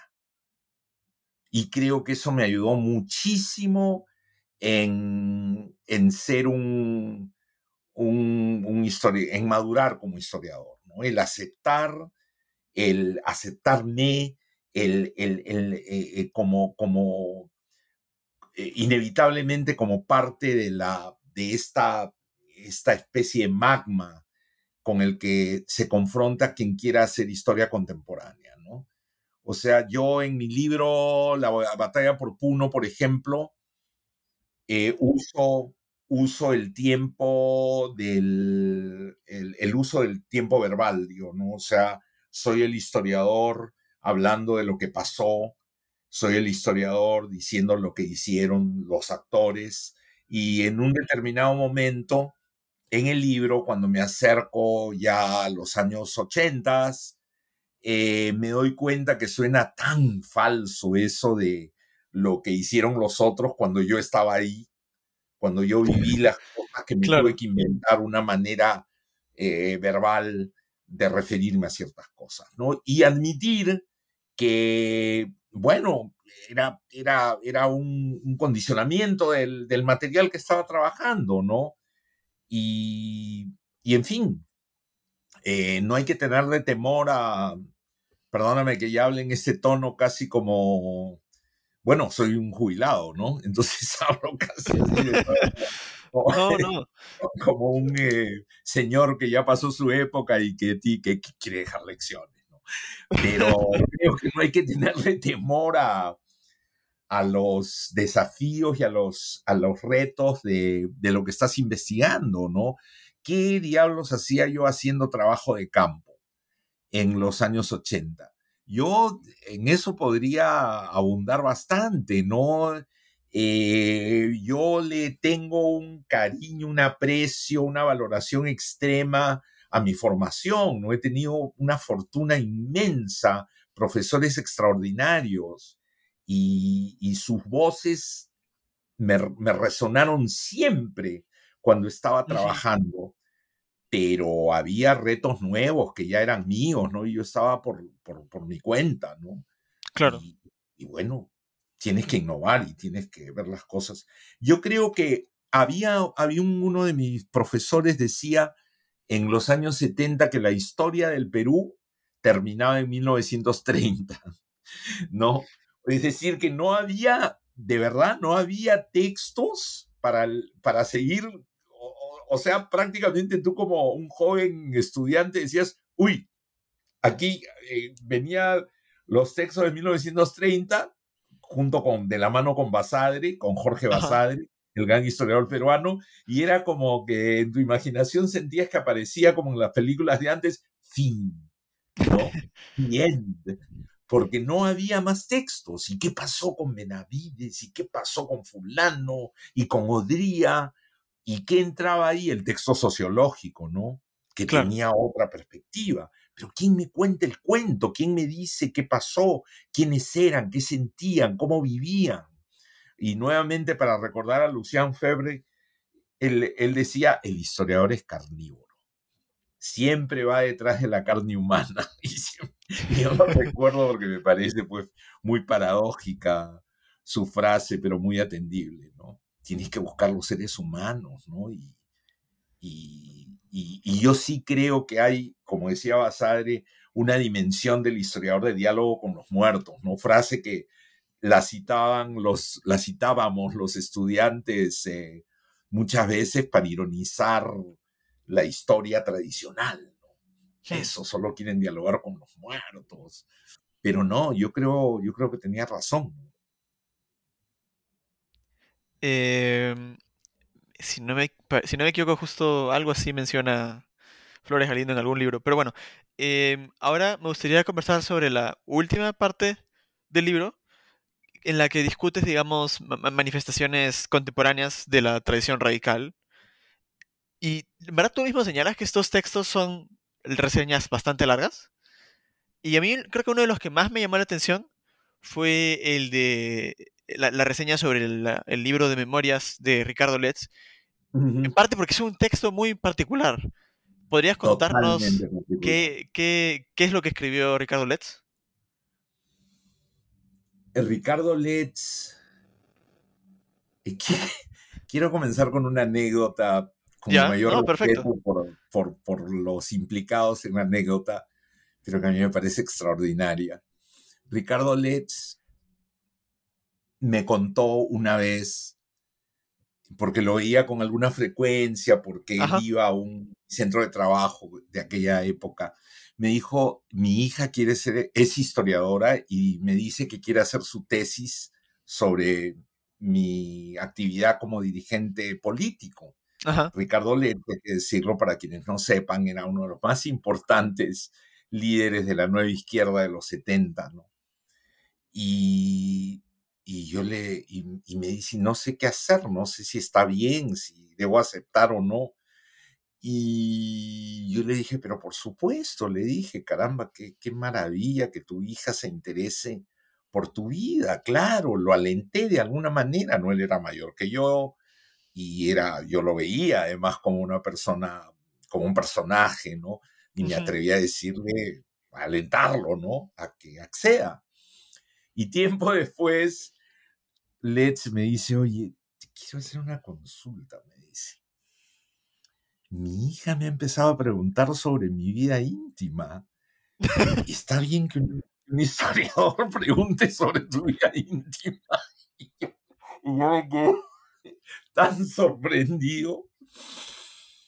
Y le dije, pues no sé, ni me acuerdo exactamente si le dije, este, me sentí medio culpable, ¿no? Claro, porque también está la dinámica interfamiliar, ¿no? No solamente es que... Exactamente, yo tocaba en esa dinámica interfamiliar. Y años después me doy con este fabuloso libro donde todo ese Ricardo Letts, que era pues estratega, planificador, que había publicado un libro sobre la izquierda peruana que tenía así unos esquemas de cómo se habían dado los fraccionamientos y qué sé yo, eh, cómo había aplicado esa mirada a su propia vida y había logrado dar un testimonio desde dentro de lo que era un contingente muy importante de esa nueva izquierda que no fue la que se fue con las guerrillas, que fue la que yo conocí cuando era estudiante universitario, que eran los jóvenes de clase alta que se radicalizaban, ¿no? Y que no es solamente un fenómeno del Perú, sino un fenómeno latinoamericano y probablemente muchas otras regiones del mundo, ¿no? Eh, yo creo que muchas de estas personas a las que tuve el privilegio de conocer vivieron esa parte de su vida con mucha culpa y la, la clausuraron. Así, siguiendo quizá el ejemplo de y que que le llamaba su edad de piedra a su época previa a su, a su estadía en Europa, ¿no? Y me pareció una, una, un, eh, su libro me pareció una, una, un texto extraordinario para que, para, para, por ejemplo, dárselo a una persona que no entendía el, el etos revolucionario, ¿no? La militancia, la vivencia generacional de los setentas, ¿no? Me pareció un texto extraordinario. Y por e, lo tanto, le hice una reseña que Ricardo la recibió, no te puedes imaginar, con enorme entusiasmo. Por pudor no, no cuento exactamente lo que me dijo, pero él estaba absolutamente feliz con mi reseña. Y yo le pregunté por qué te ha gustado mi reseña y suprimiendo los adjetivos, creo que a él lo que le impresionaba era que le había dado legitimidad a, su testimonio que se había arrancado con tanta disciplina revolucionaria porque había seguido mi consejo de que su vida, su testimonio tenía valor. Y eso me pareció notable, ¿no? Porque eh, Let's era, era pues un cuadro, ¿no? y era un cuadro de esa época, ¿no? Entonces lo vivencial, lo personal, no entraba demasiado en su explicación de su posición con respecto al Perú. Y de repente venía con este libro donde se había él atrevido a hacer algo que otros que tenían quizá más virtudes literarias, más, más este, diálogo con su propia intimidad, lograron hacer o porque su vida se truncó muy temprano o porque no pudieron vencer esa especie de pudor, ¿no? De, de, que después de una vida dedicada a militancia hablaran de su vida eh, en la clase alta limeña, ¿no? Y me pareció maravilloso y, me, renovó mi admiración por él, ¿no? Y, y, por eso yo creo que ese es un libro que vale la pena leer y, mi intención con esa reseña era decírselo a, los lectores, no lean este libro si es que quieren entender de qué está hecha esta, esta vida revolucionaria de los 70. ¿no? Sí, es, es, es un libro muy interesante. Eh, la verdad, de, lo que yo puedo sacar de tu reseña, porque yo no he leído el libro todavía, es eh, muy visceral, parece, ¿no? Y además es interesante también porque eh, evidentemente, ¿no? Me imagino que en su presentación pública y cuando habla de, por así decirlo, cuando hablaba de sus posiciones políticas y demás, no creo que haya dejado de intentar ver ni un rastro de, de reaccionar, de, aspecto reaccionario, por así, por así decirlo. Pero en, su, en, su, en sus memorias, o sea, no estoy diciendo que él sea una persona reaccionaria en general, pero hay elementos reaccionarios muy claros, ¿no? Como un cierto machismo, por ejemplo. Y es interesante cómo él va, eh, lidiando con eso, de alguna forma, ¿no? Sí, yo, yo, yo presté atención y conservo en la memoria momentos muy claros de este de estas dificultades que tenían muchos de los compañeros de la izquierda militante de esa época para bregar con temas como el machismo, como, como la homofobia, y, a mí me parece que son el punto de partida para exploraciones muy ricas, muy interesantes de, de lo que era la vida en nuestra época. Finalmente, ah, por más que tú tengas un tema, la aspiración de reconstruir el, la, la, vida de una época no te es lo que te gana al final, ¿no? Es lo que te mueve a seguir investigando y a seguir escribiendo. No te quieres, quieres ir hasta más allá de los personajes, ¿no? Lo que quieres es reflejar una época. Y si yo he podido, ese ha sido el trasfondo, ¿no? El horizonte en que siempre me he movido, ¿no? Eh, si te parece bien, me gustaría hacerte dos preguntas más y de ahí te libero. Claro, este, entonces, eh, la primera trata todavía sobre esta sección em, sobre los eh, herederos, digamos, de la tradición radical. Y a mí lo que me interesa ahora, eh, o, algo que me llamó la atención cuando leí esa parte, fue saber cuál es la, la diferencia, digamos, entre el, discurso típico sobre derechos humanos que existe en el mundo, digamos, y que muchas veces suele ser cooptado por todo tipo de actores políticos. Em, y la, diferencia de eso con la propuesta reconciliadora de José Carlos Agüero. Mira, esta es una excelente pregunta. Yo soy un admirador de José Carlos y quisiera contar que yo conocí a José Carlos a través de sus poemas y tuve una larga conversación con él antes de enterarme de su vida, que me enteré por su célebre libro Los Rendidos y a través de, eh, sí, básicamente a través de ese libro, ¿no? Entonces, yo lo que creo es que eh, él ha logrado eh, eh, sintetizar tres elementos que ah, suelen ir em, cada uno por su cuenta. Él habla de los derechos humanos con el respaldo de una sólida cultura histórica sobre el tema y al mismo tiempo acompaña ese reclamo con una crítica de la sociedad peruana que tiene un parentesco con lo más eh, prístino, lo más moral, moralista o ético de lo que tenía la izquierda, la nueva izquierda de los, o la izquierda peruana de los 70, 80 y 90 y que fue perdido por la, por la violencia y por la sangre en algunos casos, y lo que sobrevivió eh, floreció a la par con la experiencia de los cristianos de izquierda, o que aún sigue siendo combatido, despreciado y sepultado por aquellos que le llaman, que se burlan del caviarismo, como les llaman a algunos eh, sobrevivientes de la izquierda, y al llamarlos caviares, eh, tratan de burlarse de, su apelación a, a, las demandas sociales cuando muchos de ellos provienen de otros sectores sociales, ¿no? Elevados y con comodidad.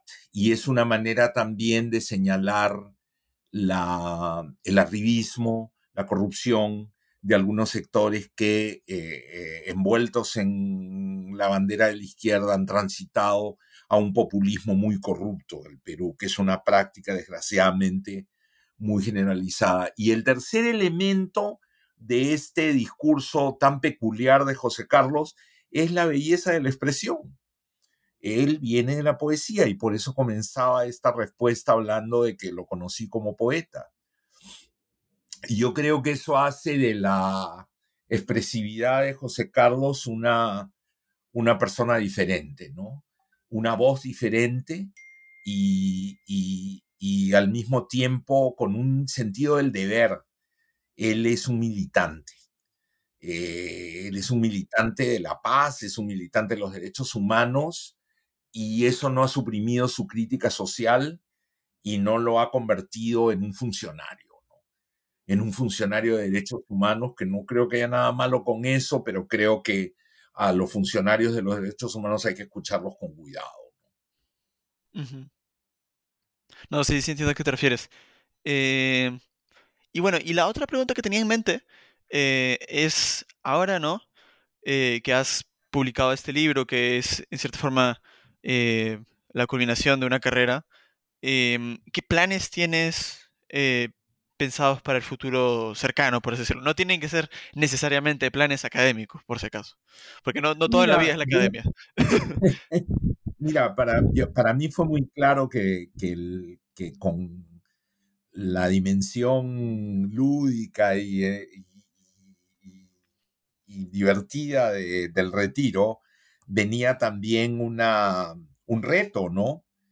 Eh, no me imagino, eh, pues, este, navegando la nada, ¿no?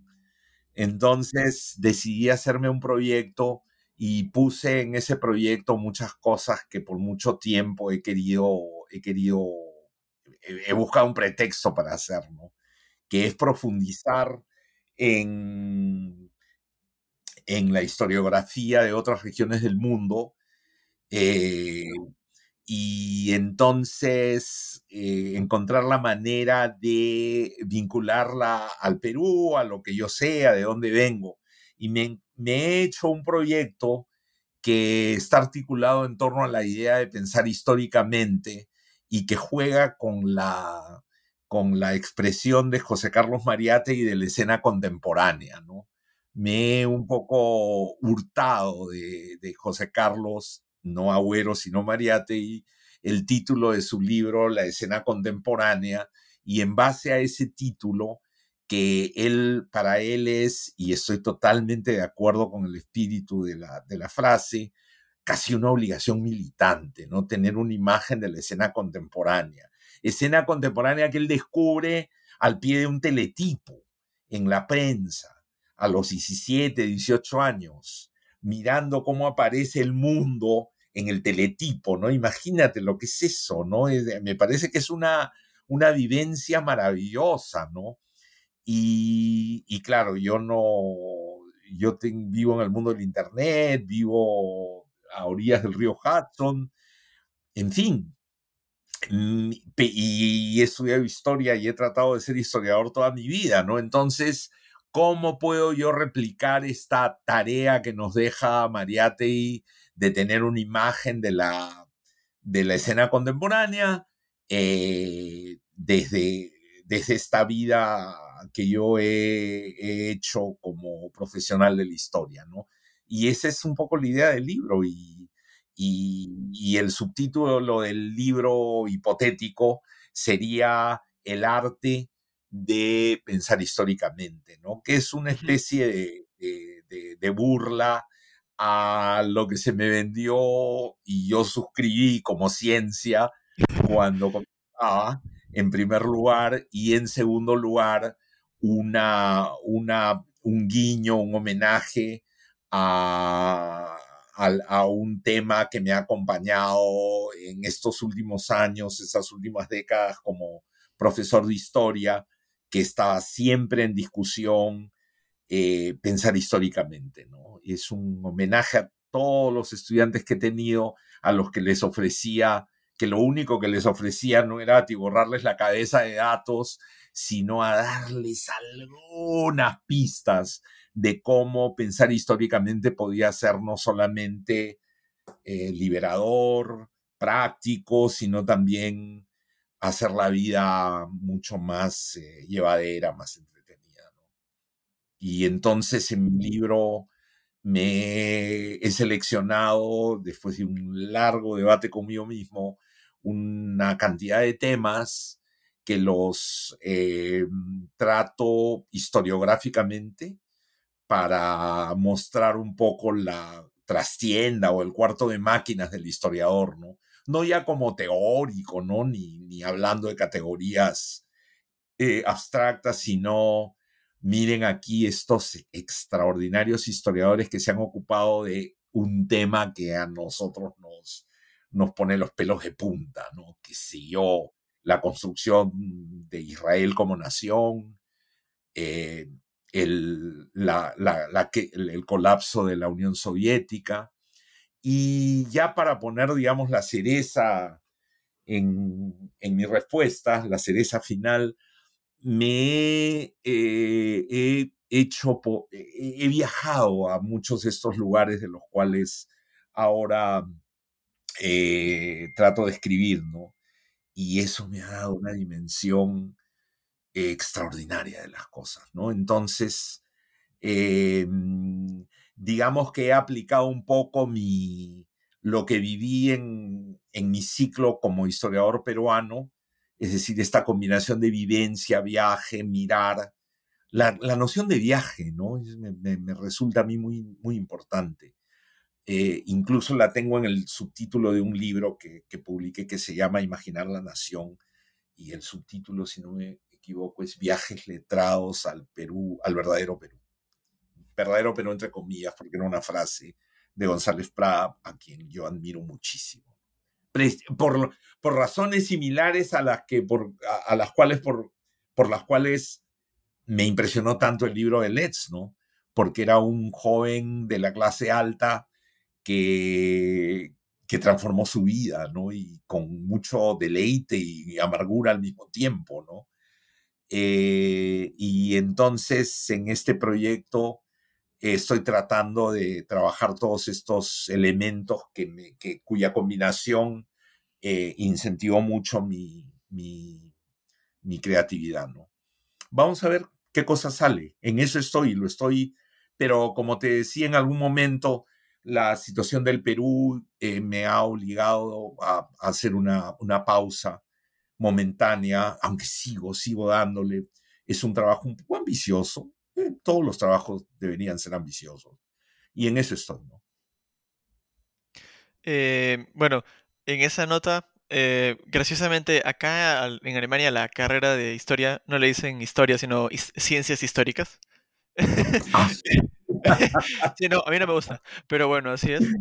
Eh, bueno, si no me equivoco, hay universidades peruanas donde le llaman ciencias histórico-sociales.